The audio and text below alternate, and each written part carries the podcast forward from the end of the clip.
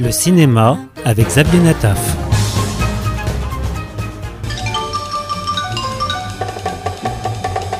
Profitons de cet entre-deux cinématographique imposé par le Festival de Cannes pour revenir sur l'un des grands films de l'histoire du cinéma, West Side Story. En effet, ce drame musical américain a été conçu par quatre grands créateurs, Leonard Bernstein pour la musique, Jérôme Robin pour la mise en scène, Arthur Lawrence pour le livret et Stephen Soden pour les paroles. Ils étaient tous juifs et avaient dans un premier temps imaginé que ce nouveau Roméo et Juliette devait opposer des adolescents juifs et catholiques pendant les commémorations de Pâques et de Pessah.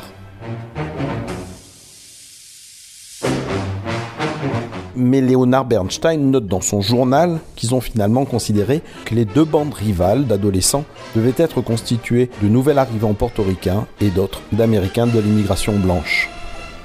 À ce moment-là, dit-il, j'entendais les rythmes et les pulsations qui pouvaient architecturer toute la pièce.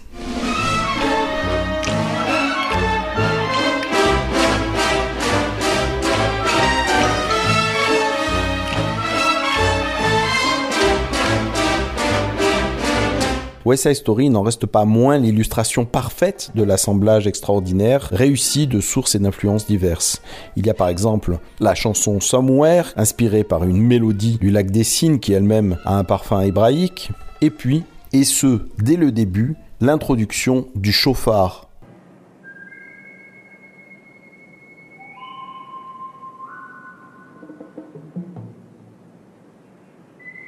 En effet, les premières notes de l'introduction ne sont autres que l'évocation orchestrée à pleine gorge du son du chauffard, la corne de bélier utilisée dans la tradition juive.